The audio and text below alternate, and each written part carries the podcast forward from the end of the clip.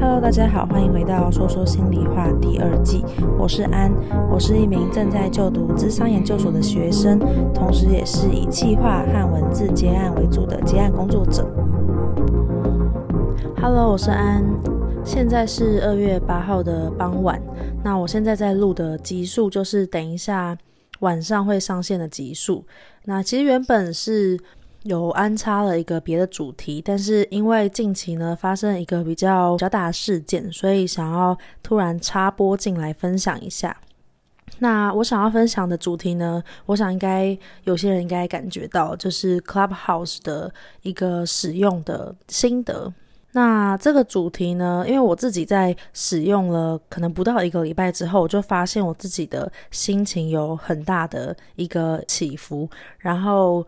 我也感觉到身边有不少人因为这个软体引发了不少的一些情绪和一个共同的现象，所以呢，我前面会先介绍，稍微简介一下 Clubhouse 是什么，要怎么使用，然后会稍微再分享一下它的好处跟坏处是什么，以及我自己使用起来，呃，使用一周当过开房间的讲师，也当过观众以后的一些心得分享。好，首先我先介绍一下 Clubhouse。它其实原本是美国戏谷的一些工程师啊，或者是一些科技新贵，就是美国戏谷的一群人在使用。后来在这一个月以内呢，在台湾突然瞬间窜红。那窜红有其实有几个原因，因为开始有一些比较大量的 KOL 有影响力的人开始使用，那就会带动他们的粉丝也想要上去听他们的分享。那基本上它就是一个用语音进行可以即时互动的一个聊天的软体，只是它的机制呢，就是你要透过邀请码才能够进入这个软体内，每个人只能分享两个邀请码，所以其实前期呢。很多人是等不到这个邀请的，那事后呢，就开始有一些不同的社团啊，或者是有些人分享做了一些群组，那就在里面分享邀请码，跟再把自己的分邀请码传下去。也就是说呢，不同于大家的想象，现在在里面的人不一定是要有身份地位，或是权贵，或者是有人脉，或者是有影响力的一些人。而且随着进入这个 app 的人数越来越多，这个邀请码呢就不会像一开始一样这么的稀缺，因为每个人都能够拉两个人。到最后，其实如果你认识的人都已经在里面的话，这个邀请码其实就已经会不知道发给谁了。所以我觉得他前期其实也有一点点在塑造一种饥饿行销的感觉。让大家觉得一定要赶快的跟上这个风潮，然后迅速的进入这一个 app 里面，才能够跟一些好像比较有身份地位或者是比较有话语权的人接触到。顺带一提，前一阵子呢，Clubhouse 的邀请码甚至热门到在淘宝啊或是虾皮上面被贩卖，我耳闻是有到一万块的价格。后来呢，会慢慢降价，现在看到是可能一个邀请码八九百块的价格。我先分享一下 Clubhouse，它基本上是要怎么运作的，跟怎么使用。你只要获得邀请码进入之后呢，你就可以参与你有追踪的人在里面的房间。假设我现在追踪十个人，那那十个人分别在不同的房间，我有追踪他们的话，我就可以看得到那些房间的主题，可以进入那些房间。我没有追踪的人呢，他们在的或是开的房间，我自然就触及不到。所以基本上，如果你有追踪越多的人，理论上来说，你会能够触及到更大的一些主题跟内容的房间。基本上在房间里面呢，我们会有两种身份，一种是 speaker，一种是 audience。那就是你可以当讲者，你也可以当观众。讲者可以有很多人，那在讲者的位置上面呢，你都可以自由的开关你的麦克风说话。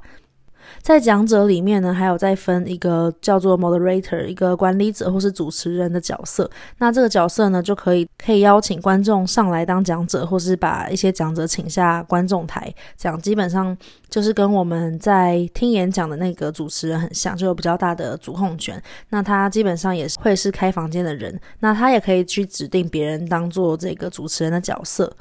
观众要怎么样讲话跟主持人或是其他讲者互动呢？就是他有一个举手的按键。那如果你举手了，主持人他也邀请你上台的话，每个人其实都有机会是可以讲到话，或者是做一些提问，跟你喜欢的主持人或是其他讲者互动，或者是分享一些自己的看法。所以简而言之呢，它就是一个比较即时性互动的一个 App。所以总结来说呢，这个 App 它有一些好处，就是在身为观众来说。你可以获得一些免费的高价值的一些知识内容，像是可能哲学作家，或者是你喜欢的一些领域的大神们，他们可能都会在上面分享一些主题，例如说呃创业的甘苦谈，或者是线上课程的讲师分享，或者是一些在美国工作的科技人的交流等等的，所以。呃，基本上依照你的喜好，你可以去选择主题，然后在里面一定不乏一些有知识水平或者是在专业领域里面深耕的大师。那身为观众的收获会是很多的，也许这些知识内容。平常要获得的话，可能会是需要去参加一些人脉的付费聚会，或者是要去听一些讲座或是上课。但现在在这个比较高爆炸的时期上面，有很高的含金量的内容，用不收费的方式进行。那另外一点呢，就是一些偶像明星们，假设像是这几天我看到像周汤豪啊，或者是一些。比较知名的主持人或是网红啊，像是茉莉或是流氓等等，在这个直接对话的范畴里面呢，他们是没有经过任何的包装，不像是 YouTube 可能呃先拍好，然后再经过剪辑，经过他们选择他们想要的部分再呈现给我们，就这一部分全部都是被省略的。你可以直接的去听听看他的故事分享，然后你也可以直接问他问题。那所以这其实就是会让每个人人脉的触角变得很广，有机会去延伸到平常在真实世界中不一定容易到得了的地方。所以其实是可以突破一些人际的同温层，就是在增进知识跟交友的方面呢，有很大的好处的平台。那如果你是身为品牌者，或者是一些在经营自媒体的经营者的话呢，它的好处呢，就是前面有一些流量的红利，可能你比较早进去就会有一些先行者的优势，因为前面的人没有很多，一开始呢，人潮涌入的时候，或者是在大家都还没有进入的时候，就比较容易被看到，比较掌握某部分的话语权。所以，假设是以一个 YouTuber 的身份的话，就很容易的曝光跟行销你自己。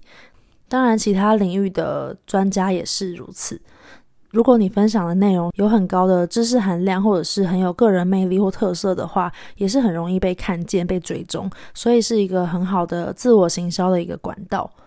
分享完身为讲者跟观众的一些好处跟优势之后呢，再分享一下。缺点的部分，缺点的部分呢，我想要先从我自己出发，在开始使用了不到一个礼拜的时间内，我担任过几次的主持人，也担任过分享的讲者，也担任过很多不同主题的来宾。那我发现它是一个很容易花很多时间投入的一个 App。就是大家都常会说哦，听一听，可能一个下午就过去了，很容易让我们不知不觉就会产生一些上瘾的现象。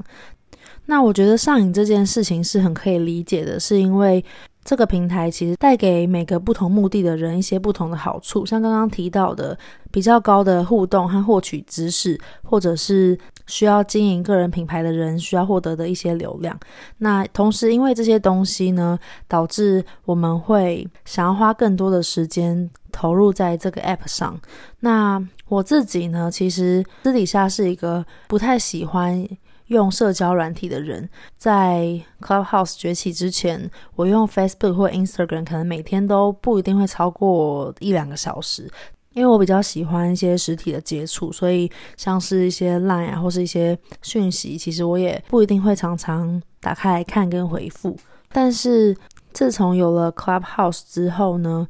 加入之后呢，我就一直有一种很害怕错过某些资讯或是曝光机会的感觉。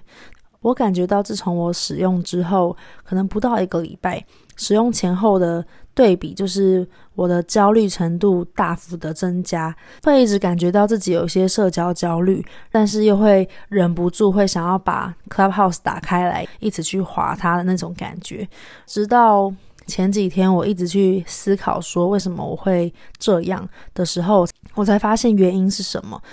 因为我经营 Podcast 大概也经营了。八九个月，平常我有在做一些接案，所以其实我很知道，在一个 App 刚开始的时候，抢对时机进去这件事情对行销有多大的帮助。就像是可能呃 Podcast 在一年前进入跟一年后进入，可能就会有很大的差别，因为你的竞争者可能变多了，或者是你可能开始的慢了，然后其他比你早。比你更早开始做的人就已经占据了这个市场等等的，所以其实以行销的面向来说呢，我知道我必须要使用 Clubhouse 跟把握住这个机会，但其实像刚刚提到私底下的我很不喜欢这种要呈现某一种特定样子在人群面前的社交，尤其是可能当主持人或是。分享者的时候，一个房间里面可能同时会充满一两百个人，甚至四五百个人、一千多个人都有可能。因为房间最大的容量是五千人，虽然他们不一定都非常专注在听你讲话，但有一种你的话确实是会被上百上千个人听到的感觉。因此呢，在这样子的氛围下，多多少少会有一些压力。那同时，因为这个 app 的特性，它营造出一种。在里面的人前期都会是一些比较专业跟有料的人，为了在上面能够感觉跟他们对话，每个人呢都会尽力的把自己最好的面相呈现出来，或者是会尽量把话讲的彰显自己是一个有知识的人。但其实平常在跟朋友讲话，或者是在做一般分享的时候，不一定会那么的费力呈现某一个面相。所以我那时候的感觉就有点像是一个。你并没有很喜欢去的社交场合，可是你知道为了从中获得某些好处，所以勉强自己去参加的感觉。那当时也因为我自己这样的行为跟目的，让我对于使用这个 app 呢，其实有蛮大的压力。那目前每一个房间里面都有可能会遇到一些挑战，是随着使用的人越来越多。现在也已经很多一般素人或是正常人都有在使用，在使用的量越来越多的情况下呢，每一个人的素质就是很难去掌握的。你没办法掌握说，你把一一个陌生人邀请上来当讲者的时候，他有没有办法很精准、很精确地表达出他想要讲的内容？因为甚至有些人可能讲话的方式或者是讲话的内容，就是有一些一些刻板印象，或者是会侵犯到他人的行为。那这些观众的数值呢，其实是很难控制的。就算主持人要精心挑选，可能也只看得到他的简单字介里面的一两句话来形容这个人。所以，其实我们对于一个人在发言前的认识，可能也只有短短的一两段文字。那如果他真的说出了一些让人不舒服的话呢，其实话说出来了，也也就没有办法再收回去了。它就是一个即时的互动，所以每个人都会听到，然后会有一些情绪。所以我觉得这件事情是一个蛮大的缺点。像是我在这几天当观众或是主持人的时候，都也会遇到一些来宾，他们讲的话有时候会让我不太舒服。但是可能解决方法呢，也就是如果我真的感觉到不舒服的时候，离开那个房间。那在最开始的时候呢，其实还有一个很常见的问题，就是听众上来当分享者的时候，有时候他分享时间会过久，那甚至有可能会歪楼等等的。那这时候就会变成主持人的功力，他怎么样去制定规则就很重要。有些主持人没有办法适时的提醒参与者的话，可能就会导致这一整个房间。一两百个人都要去听一些自己不喜欢的内容，很有可能的结果就是大家在听一个不喜欢的人分享的时候，这个房间里面的人就瞬间流失一半。所以对于主持人来说，这会是一个还蛮大的挑战。怎么样去管理这一次的主题跟去主持？作为主持人，好像蛮多人都开始想出了一些。对应或是解套的一些规则或是方法，例如像是邀请观众上来之后，限制每个人一人五分钟的时间分享，或者是可能会善意的提醒他应该要聚焦在哪个内容等等的。这些方式其实都有不同的效果，然后也有稍微解决一开始比较混乱的情境。自从我发现我对于使用这个 app 存在一种蛮大的焦虑之后，我就有不断再去问自己，那个焦虑的来源是什么。后来有一个比较新的发现是，自己花了比较多时间经营 podcast，但现在又多了。呃，比较热门的一个语音的 App，就很会担心说 Podcast 会被这个 App 取代，所以可能对于这件事情上面就会有一种担忧，会担心投入了这么多时间心力去经营的一个平台，可能渐渐落寞或者是被取代。好像我如果不赶快进入这个平台，并且经营起来的话。若这个平台真的把 Podcast 取代掉的话，我就会什么都没有。就是内心其实存在了一种很害怕付出的一切付诸东流的那种恐惧感。但其实后来厘清到这件事情之后，就会发现其实两个平台它的差异性还是蛮大的。一个还是比较偏向呃内容的平台，那另外一个呢，也就是 Clubhouse，其实还是比较专注在社交性跟即时互动性上。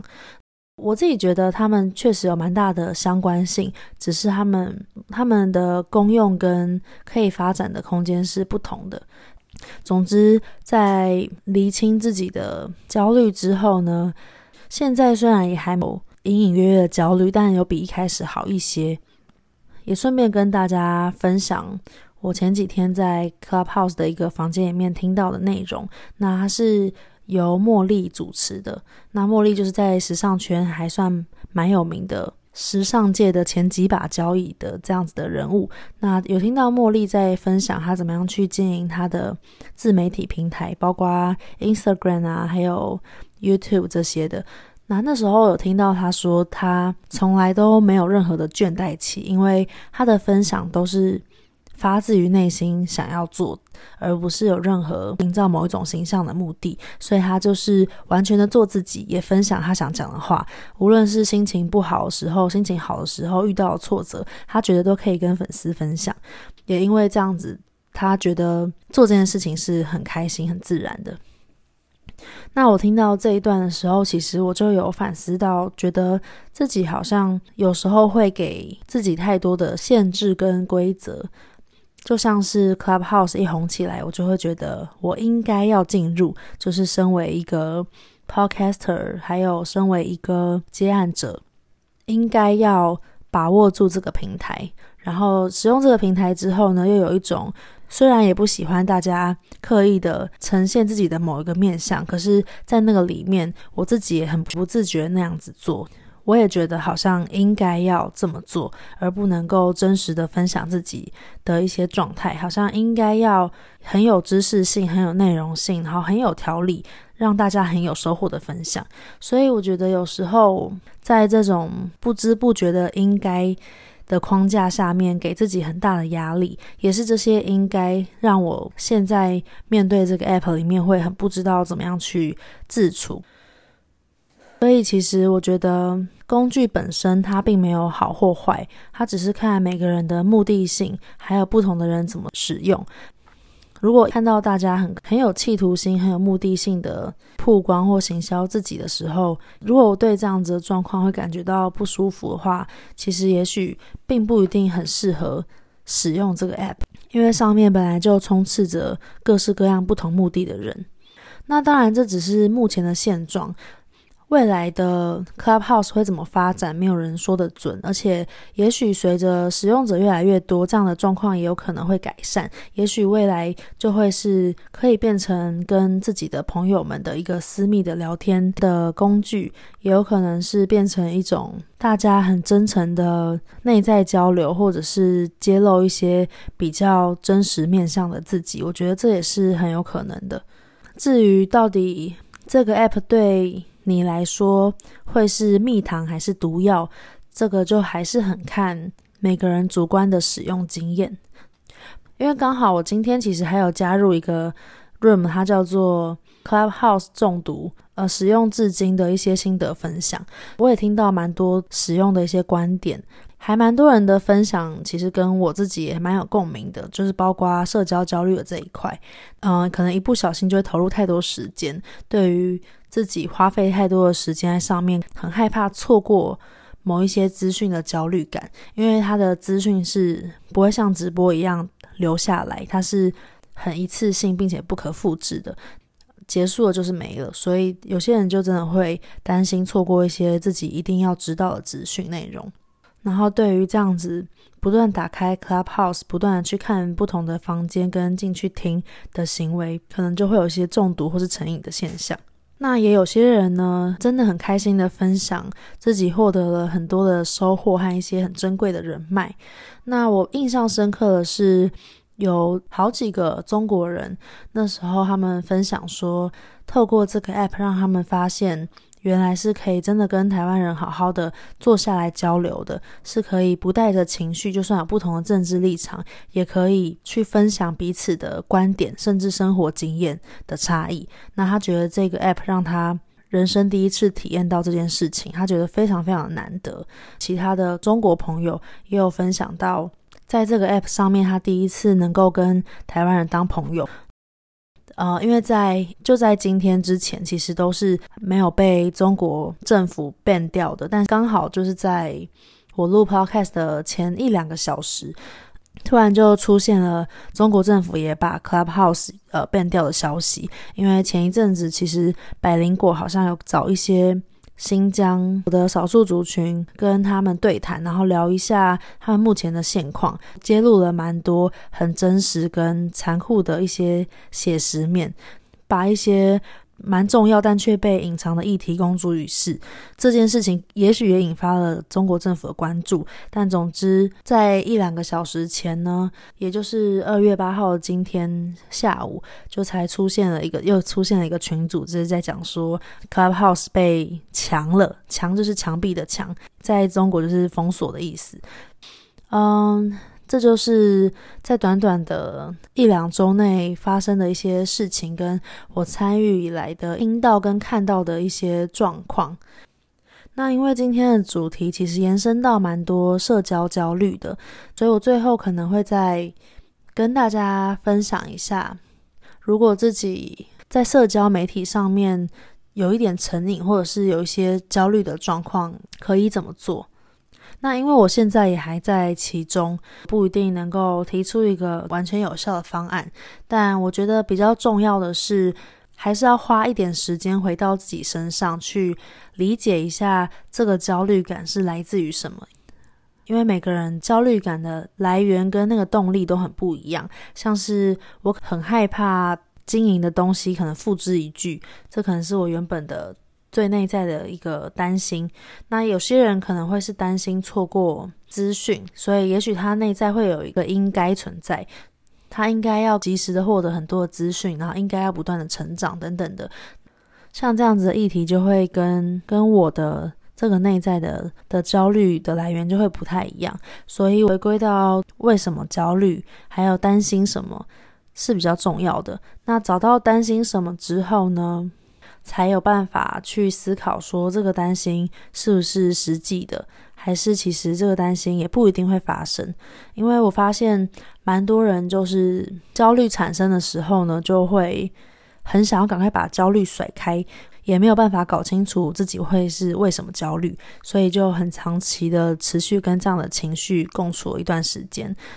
所以希望大家。有机会有可以好好的去看一看这些情绪想要告诉你什么，还有这些情绪为什么会产生。其实光是看到这些情绪呢，有时候就能够让这些情绪舒缓很多了。好，那这就是今天的分享。对于 Clubhouse 呢，还有想知道的。或者是你们听完这一集有什么想法，或是想要问我的，都很欢迎在 Apple Podcast 里面评论留言回复我，或是 FB 粉专私讯我也都可以。那最后呢，就跟大家再分享一下，二月二十一号呢会有一堂我的自我定位跟表达力的课程。那基本上一堂课程呢，好像剩下最后一两个名额。后续如果还没有付款的的学员呢，我会在跟他们确认之后把名额释出。所以如果有想要参与的听众朋友们呢，欢迎到我的 IG 首页链接报名。那我们这集就到这边，我们下次再见哦，拜拜。